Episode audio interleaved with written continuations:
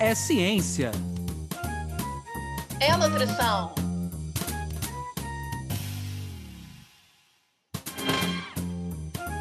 É nutrição É ciência. Ciência. da nutrição.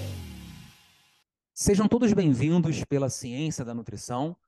Meu nome é Anderson Teodoro e para você que nos acompanha, esse é o nosso podcast Ciência da Nutrição, que tem como principais objetivos trazer para você que nos ouve informações atualizadas, novas, importantes para o seu dia a dia, para que de fato essas informações podem possam, né, modificar alguns hábitos que você de repente não está caminhando como a área da ciência da nutrição recomenda, mas mais do que isso, que você também passe a ter informações diferenciadas sobre a área da ciência da nutrição. Para quem vem nos acompanhando há algum tempo, deve estar sentindo falta da nossa grande apresentadora Luana, mas infelizmente hoje ela não pôde estar aqui presente conosco. A gente manda um abraço para ela e marca a Luana aí nas redes sociais para que ela possa nos, possa nos acompanhar. Bem, é, quem está nos ouvindo nas diferentes plataformas de streaming e quer conhecer um pouquinho do nosso canal do YouTube, a gente convida então você a visitar lá, se inscrever no canal, marca- marcar as notificações. Isso é muito importante para a continuidade aqui do nosso projeto. Hoje, o podcast Ciência da Nutrição vai falar sobre um tema diferente. Talvez as pessoas não estejam nem muito antenadas que a nutrição está aí envolvida com essa temática, mas nós vamos falar sobre nutrição e síndrome do ovário policístico. É isso mesmo que você ouviu. A nutrição ela está invadindo todas as áreas. Para conversar um pouquinho mais sobre isso, nós vamos falar com, nós convidamos para falar sobre esse tema a doutora Clarissa Demésio, que tem uma ampla experiência na área, é nutricionista com pós-graduação em nutrição clínica e também pós-graduação em nutrição e oncologia, com mestrado em ciências médicas e doutorado em ciências cirúrgicas, e hoje ela coordena o ambulatório de nutrição do Instituto de Ginecologia da UFRJ, onde ela trabalha e tem ampla experiência nessa área da nossa temática de hoje. É, doutora Clarissa, muito obrigado aí pela sua presença, a gente fica muito feliz aí, seja bem-vinda ao podcast Ciência da Nutrição. Quero muito agradecer ao convite é, de vocês. Eu não conhecia o projeto lindo que vocês desenvolveram, então tô, né, quero muito agradecer. Eu acho que é uma temática muito importante, como você falou. As pessoas não têm muita noção do, de como a nutrição é importante no tratamento dessa síndrome, né? Então vai ser uma grande oportunidade aqui da gente conversar, bater um papo sobre isso. Mais uma vez, agradecendo a vocês pelo convite. Clarissa, a gente sempre gosta de aproximar um pouquinho quem chega aqui na nossa casa pela primeira vez, para quem já está aqui, né? Os nossos ouvintes. Como é que a Sim. Clarissa chega na nutrição? E mais, depois, como é que a Clarissa ela avança para trabalhar nessa questão da nutrição e, e essa parte mais voltada para a ginecologia? A a Clarissa chegou na nutrição muito jovem, muito imatura, né? Com aquele, achando que nutricionista só trabalhava dentro de unidades de alimentação, na- no- na- nas cozinhas industriais no- e no hospital. E realmente, é, no meu início de carreira foi bem assim, e eu optei por, por seguir a nutrição clínica, né? Já foi paixão à primeira vista desde a faculdade, depois eu fui caminhando para a área hospitalar, eu fiz residência, né? Mas sempre trabalhando com. Sempre foquei muito na nutrição, no tratamento das doenças. Mas nunca imaginei que realmente hoje a nutrição fosse tratamento de algumas doenças, como é para algumas doenças ginecológicas, inclusive para SOP, né? Então, diante aí eu fui fazer mestrado, trabalhava com a área mais da ciência básica, eh, e passei no concurso da UFRJ, e aí fui convidada a trabalhar no Instituto de Ginecologia. Foi quando eu comecei a conviver muito com, com as mulheres, com as doenças ginecológicas em si, e eu já estou lá tem 12 anos, né? Então, eh, no início, isso não era, o conhecimento da nutrição dentro da ginecologia não era tão intenso, então isso é muito recente, dos últimos 15 anos, né? Então, foi com a prática mesmo. Então, estudando, trabalhando com essas mulheres e querendo estudar e aprender mais, eu fui para o doutorado. No doutorado, eu me especializei mesmo em, em endometriose, mas são doenças muito parecidas, é tudo, tudo hormônio, né? Na SOP falta o hormônio da mulher e na endometriose se tem muito hormônio. E aí foi assim que eu comecei. E daí, né, minha vida virou é, tratar as mulheres através da alimentação. Legal, Clarissa. A gente já começou a entrar um pouquinho nessa temática, então eu queria avançar um pouquinho mais aí no que você estava falando. Queria que antes da gente entrar na parte da nutrição, queria que você desse um panorama um pouquinho, né? O que, que é essa síndrome de ovário policístico, né? Uhum, Como é que é uhum. diagnosticado? Isso é uma coisa que é comum acontecer nas mulheres, não é comum? Por que, que a gente está falando uhum. disso aqui nesse programa? Sim. A síndrome de ovário policístico, né, também conhecida como SOP, é uma, é uma sigla, é uma doença ginecológica e endocrinológica também, porque ela está associada à disfunção é, do ovário e também às disfunções hormonais. E é uma doença, é, uma síndrome comum, acomete em torno de 17% é, das mulheres.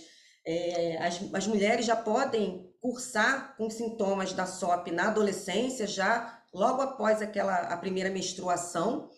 Tá? E essa doença se caracteriza é, inicialmente pela irregularidade menstrual. Né? A mulher vai, vai se queixar de que ela não tem uma menstruação regular, aquela menstruação que vem todo mês, aquele ciclo que pode ser de 28 dias ou 30 dias. Então, a princípio, já para se pensar nessa SOP, essa mulher ela tem que ficar o que a gente chama de amenorreia, sem menstruar por pelo menos três meses né? Então é um principal sintoma. A mulher vai procurar o atendimento médico, o adolescente, a mãe vai vai procurar porque ela tem ciclos é, menstruais mais longos, né? Que deveria ser entre entre 25 a 35 dias, o dela passa disso, tá? Isso acontece porque por questões hormonais, tá? Então esse é um primeiro sinal. E aí, além disso, essas mulheres podem apresentar muita espinha, né? Muito, muita acne, é, queda de cabelo, tá? E isso tudo acontece porque lá nos ovários a gente produz os, os hormônios femininos, os principais são né, o estrogênio e a progesterona, que fazem a mulher ovular, né? A mulher menstruar todo mês. E o que se sabe é que as mulheres com SOP elas têm um aumento do hormônio masculino. Todos, todas nós temos um pouquinho da testosterona, a gente produz, é, mas a gente não produz o suficiente para ficar com barbinha, com pelo no rosto, né, nos braços, nas pernas. Então, uma, outra característica dessa mulher com SOP é isso: as, as mulheres se queixam de ficarem mais é, com mais pelos, principalmente em regiões que a gente chama de regiões androgênico-dependentes. A gente, vocês homens têm, a gente não tem barba, bigode, né? Entre as coxas, no peitoral. Então, isso tudo acontece porque essa mulher pode ter uma maior produção da testosterona, maior ação desse hormônio, que normalmente as mulheres sem a síndrome não têm. E além disso, o corpo, para é, como resposta a uma questão hormonal também que já começa lá no nosso cérebro, né? Começa no hipotálamo, depois vai para a hipófise, então isso é uma coisa mais da ciência. É, o corpo tentando é, fazer com que a mulher produza mais estro, o estrogênio, que ela não costuma produzir, faz o ovário produzir vários pequenos folículos, né? E esses folículos, eles não, eles não são maduros o, o suficiente para aquela mulher ovular por isso que a mulher não menstrua. E aí eles ficam pequenininhos no ovário. Então, é uma forma de se diagnosticar também é através da ultrassonografia, que o ginecologista pede, e vai lá olhar o ovário e fala: nossa, ela tem, essa mulher tem vários pequenos cistos, né? Por isso que o nome é síndrome do ovário policístico. E isso acontece porque essa mulher, né, por estímulo mesmo, é, como feedback, né, já que ela não produz, o cérebro manda tempo todo produzir, ela, produ ela acaba ficando com vários cistos. Então, a forma de diagnóstico, né, a mulher tem que ter principalmente, tem várias formas aí no mundo, que, né, várias classificações. E a gente usa mais aqui no Brasil, que a gente chama da, da classificação de Roterdã, de 2012, do ano de 2012, que a mulher ela pode ter, para ter, para a gente considerar que ela, que ela tem a SOP, ela tem que ter pelo menos dois, duas dessas três características, né? Que é, é, o aumento da testosterona, dos androgênios, que pode ser aparecer no exame de sangue ou no corpo, a gente já vai ver aquela mulher peluda, então a gente fala, nossa, essa mulher tem mais testosterona. Né? Ela ter também é, o ovário policístico, então o médico vai ver ali naquele, naquele exame, olha, você tem um ovário policístico, ou ela não, e ela não menstruar. Então, nessas três situações, ela precisa ter duas delas para poder a gente dizer se a mulher tem SOP. Porque tem mulheres que têm o ovário cheio de cistozinhos, mas não tem a síndrome. Né? E tem mulheres que têm a síndrome e não aparece no ovário esses, esses micropolicistos. E além disso, da questão ovariana, né, a gente já sabe que a mulher com, com SOP ela pode ter um problema também para a ação da insulina, né? Da insulina, que é o hormônio que coloca ali a glicose para dentro da nossa célula, o açúcar. Então, às vezes, mesmo não aparecendo no exame de sangue que essa mulher, ou ela não precisa ter a glicose alta, ela não precisa ter muita insulina, né? Mas a gente sabe que a ação dessa insulina, ela não age, ela não é boa, tá? Nessas mulheres. E aí, a partir daí, é que começou a se pensar na questão da, do tratamento nutricional, né? Em relação a essas mulheres. A Clarissa deu a deixa para você que está nos acompanhando e que está ansioso para saber um pouquinho como é que a nutrição vai entrar nessa área. Mas antes disso, eu queria chamar a, a Camila. Camila, fala para a gente aí o que, que você traz de novidade sobre essa temática, o que, que os nossos ouvintes podem esperar aí no nosso programa. Olá, Anderson, olá, Luane, olá, ouvintes do podcast Ciência da Nutrição. Para complementar o episódio de hoje, trago como dica um artigo que aborda os aspectos nutricionais e manejo alimentar em mulheres com síndrome dos ovários policísticos, para que você, ouvinte, possa entender um pouco mais da importância da nutrição no tratamento e acompanhamento dessa síndrome, que acomete tantas mulheres hoje. Para conferir, basta acessar o nosso site www.cienciadanutrição.com.br, tudo junto e sem acento, e assim você confere dicas desse episódio e de episódios anteriores. Não deixe de conferir! Obrigado, Camila.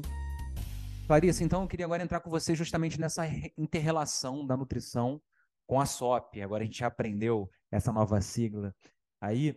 É, como é que a nutrição ela vai intervir nessa questão do tratamento? A nutrição pode intervir de uma maneira preventiva, ou ela hoje ela é utilizada mais de uma maneira com relação a auxiliar a prevenção de tratamento de alguns sintomas, a gente se preocupa com alguns nutrientes, enfim, como é que a nutrição ela vai estar envolvida aí para ajudar a minimizar essa questão da, da, dessa síndrome? Como eu falei, né? Até alguns anos atrás, a nutrição era mais um tratamento complementar.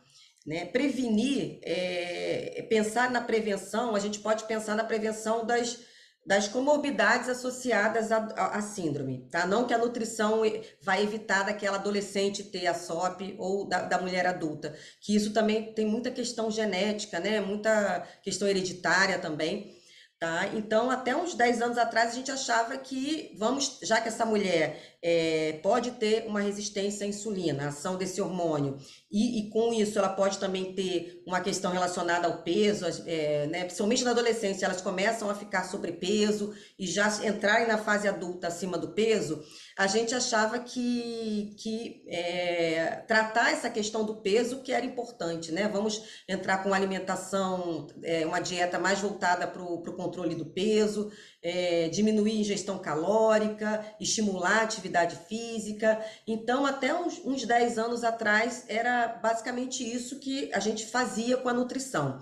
Controlar aquela glicose para que não aumentasse, né? Enquanto isso, a área médica, né, os especialistas tratavam essas mulheres com anticoncepcional para poder regularizar o, o ciclo menstrual dela. E nos últimos anos também começaram a tratar com é, as medicações que regularizam a ação da insulina, né, os hipoglicemiantes. É, mesmo ela não sendo diabética, é, se usa para quê? Para poder, é, sabe-se que essa mulher que tem essa resistência à insulina, ela vai ter mais dificuldade de regular o, a ovulação dela, de menstruar. Então, eles entravam com essa medicação, entram para fazer com que essa mulher menstrue. Não menstruar é um problema, tá? É, nesse caso, porque esse excesso de, de androgênios, isso no futuro pode levar essa mulher a desenvolver algumas, é, aumentar o risco de doença cardiovascular nela, pode aumentar o risco de câncer de endométrio. Então, eu falo isso porque tem muitas mulheres que falam, eu preciso menstruar, né? É, tá bom não menstruar. Mas a gente fala, não, é, se você não menstruar com a forma que existe, não menstruar, usando alguns hormônios, algumas coisas, mas da forma patológica não é, não é correto. Né? Então a gente achava muito isso, mas é, nos últimos guidelines, né, nas últimas recomendações, é, através de vários estudos comparando o uso dos medicamentos, principalmente da metformina, os anticoncepcionais e o tratamento nutricional, é, verificou-se que hoje é a, é a, primeira linha de tratamento recomendada para a síndrome do ovário policístico é o tratamento nutricional e a mudança de hábito de vida. Né? Então, eu falo muito isso para os meus alunos, para os estagiários, para os residentes, alunos, eu também sou orientadora de mestrado e doutorado, eu falo, gente, tá aí, eu nunca imaginei que a nutrição, além da questão da obesidade e da, né, da magreza, servisse de tratamento real para um, um, uma doença. E nesse caso, hoje em dia, é, a nutrição é a linha de frente. Antes da, da, da, paciente começar o tratamento com anticoncepcional e com o hipoglicemiante, ela tem que, pelo menos, de três a seis meses, tentar corrigir isso tudo através da, do cuidado é, alimentar. Larissa, agora contando um pouquinho com a sua experiência, não só de quem trabalha nessa área, mas também de alguém que estuda nessa área, falando um pouco da parte da ciência, né? Em termos assim práticos do seu dia a dia e de que você tem lido é, na literatura, quais são os alimentos que estão envolvidos com essa melhora dessa síndrome? Quais são os alimentos que vocês têm introduzido? Quais são aqueles que vocês têm excluídos e que têm dado certo, que a literatura também tem mostrado é, com relação a essa relação da nutrição com a SOP? Certo, gente, muito, muito legal sua pergunta, porque até é, no início desse ano a gente teve uma, uma aluna até da Unirio, ela fez um trabalho lá com a gente investigando é, o consumo de alimentos ultraprocessados por essas, por, pelas mulheres com a SOP. E a gente já sabe né, que, que, que o consumo desses alimentos empacotados, ricos em açúcar, em sódio, em conservantes, né, é, que, que, esse elevado consumo está associado à, à, obesidade, à resistência à insulina, à doença cardiovascular. Então, gente, o que a gente viu é que essas mulheres consomem, as mulheres que já têm a SOP, é, é um hábito delas de consumirem mais alimentos ultraprocessados. Então, é, a gente já sabia disso, mas a gente teve que fazer uma investigação para comprovar. Né? A gente fez uma análise de, de recordatórios, né? de, de, de questionário de frequência para ver como se realmente essas mulheres comiam mais. E elas consomem muito é, alimento industrializado, biscoito, refrigerante. Né? O refrigerante é, deu um, foi muito muito claro isso para a gente, como o refrigerante está associado à piora da, do, dos sintomas dessa síndrome. Né? Então, a primeira coisa que a gente orienta, né, a gente até viu, a gente já pode começar a orientação nutricional dessas mulheres é pedindo que elas reduzam o consumo desses, desses alimentos ultraprocessados. Tá? Então, isso é uma, uma primeira recomendação. E enquanto a dieta, é, hoje em dia a gente tem muitos tipos de dieta, então a gente lê em artigos científicos é, a dieta low carb, a dieta DASH, né, a dieta do padrão mediterrâneo, a cetogênica, né? Qual seria o melhor padrão é, dietético para essas mulheres? Então, é, é, diante da ciência, o que a gente vê é que a gente precisa é, controlar o consumo do, do carboidrato em si, né? É, para deixar para dentro da normalidade, porque tem muitas mulheres com SOP que comem mais do que, do que o recomendado de carboidrato. E além de, dessa, de reduzir esse consumo, que esse carboidrato ele seja de menor índice glicêmico, né? que seja o carboidrato com mais fibra, né? a farinha integral, os grãos integrais, as frutas, legumes e verduras. É, e por incrível que pareça, é, o consumo desses, desses, desses grupos alimentares é muito baixo para, pelas mulheres com síndrome de, do ovário policístico. Né? Então, pensando é, em padrão alimentar, o que a gente vê é, mais adequado para essa população seria o da dieta do padrão DASH, né? que aqui que foi primeiramente pensado para o tratamento e controle da hipertensão arterial, mas que hoje a gente já é, extrapola para e usa em muitas condições ginecológicas, e uma dessas é na síndrome do ovário policístico, porque a gente acaba é, orientando um consumo de um carboidrato melhor, né, de uma gordura boa também, uma gordura é, monoinsaturada, gordura com ômega 3, e reduz também o consumo de gordura saturada, é, orienta a redução do consumo de carne vermelha, né? É, então, seria mais esse padrão voltado para o controle mesmo do índice glicêmico daquela alimentação e, claro, é, sempre focando também na redução do peso, porque, como eu falei, essas mulheres estando acima do peso e perdendo aproximadamente 5% daquele peso que ela tem, é, isso já faz com que essa mulher menstrue. Olha que coisa interessante, né? Que se usava anticoncepcional, metformina para ela menstruar, né? E agora a gente, com 5% daquele peso atual dela, ela perdendo, ela já tem grandes chances de, de voltar a menstruar normalmente, tá? Larissa, entrando agora um pouco numa, numa área um pouco mais lúdica, né, que a gente sempre traz aqui para o nosso podcast, a gente sempre pede que quem vem aqui escolha uma imagem que ilustre um pouquinho do que pensa é, da área da ciência da nutrição. Eu vou até pedir para nossa equipe colocar a imagem aí que você escolheu. É, então, queria que você colocasse para nós aí, por que, que você escolheu essa imagem, né? O que, que ela te remeteu? Qual foi? Foi fácil escolher? Não foi fácil escolher? Por que, que você chegou nessa imagem aí? Quando a equipe me explicou o que, que era a imagem, a princípio eu não tinha entendido da correria da semana, né? Aí depois a, a Bianca me falou: não, Clarissa, é, o que, que você acha? Seria alguma coisa que signifique, é, que mostre é, o seu dia a dia, o que, que, o que, que é a nutrição no seu dia a dia. Então, essa imagem é, é o útero, né? O útero é, com as duas trompas e os ovários, é, cercado com legumes, verduras, frutas. É, e isso mostra, né? Exatamente o que eu, como nutricionista, faço. É, a gente trabalha muito com suplementos, né? Eu nem falei tanto disso aí, a gente usa alguns suplementos, mas antes da suplementação, o que a gente tem que pensar é no padrão alimentar. E que hoje em dia, é, cuidar da alimentação trata, como eu falei, é, é, é linha de frente para os tratamentos das doenças ginecológicas não só da SOP, como endometriose, tem outras, adenomiose, miomatose uterina, que até 10 anos atrás a gente não imaginava isso, né? Então agora é... essa é a Clarissa, que trata o útero, a pelve, através da, da alimentação.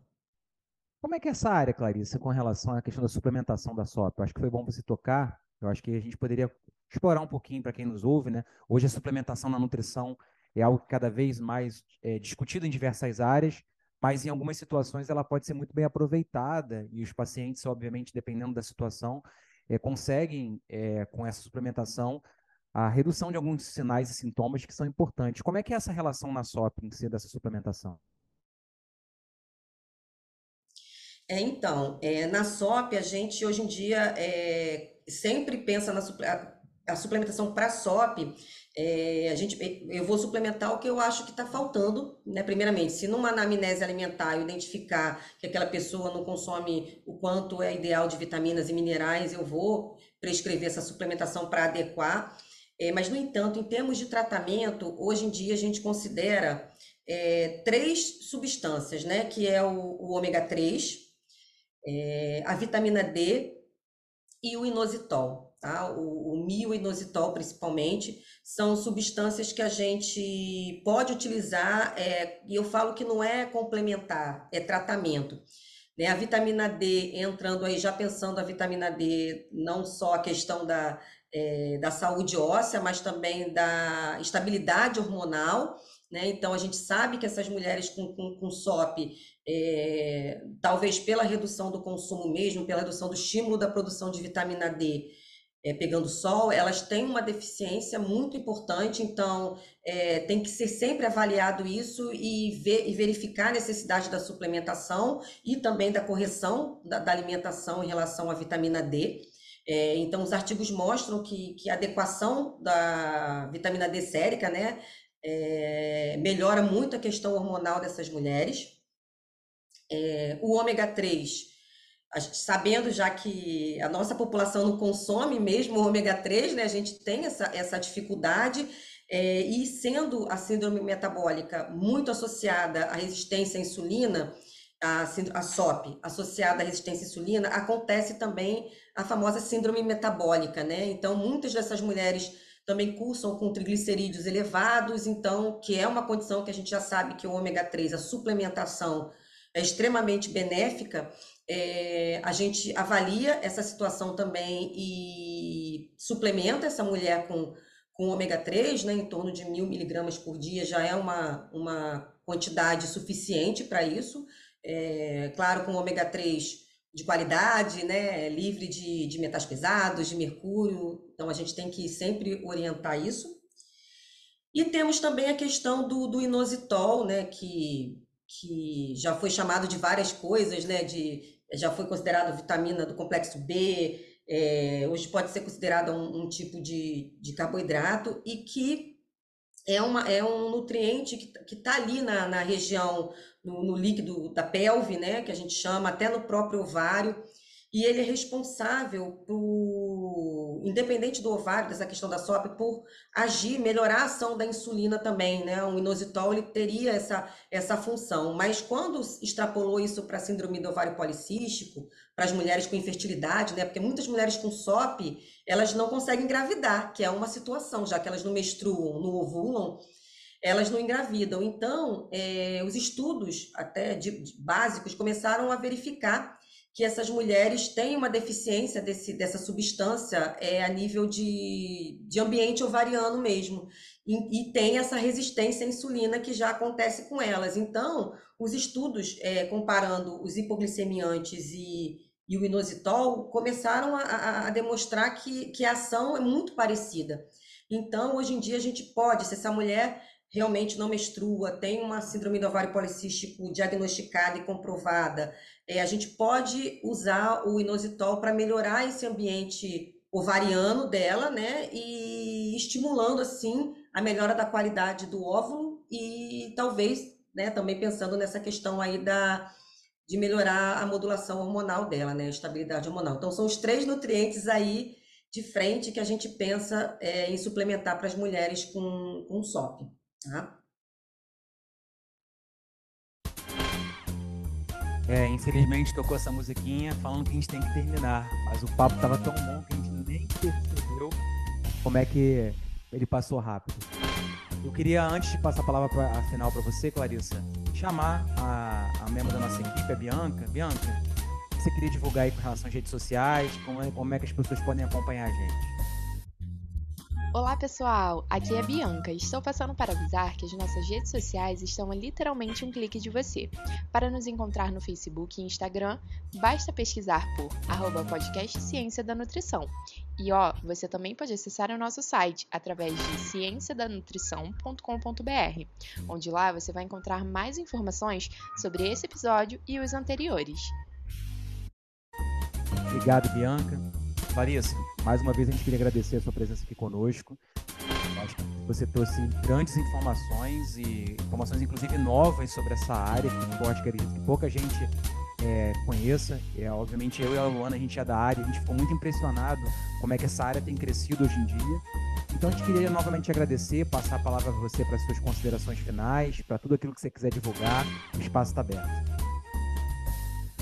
Mais uma vez agradecendo aí o convite, a participação. É, e é como você falou, né? É muito bom vir aqui falar de, de SOP, da saúde da mulher. É uma área em ascensão na nutrição, então eu acho que é, quem gosta pode investir nesses estudos, né? Em cursos de especialização porque na, na graduação a gente sabe que ainda existe uma, uma dificuldade na grade, né, na, específica nisso.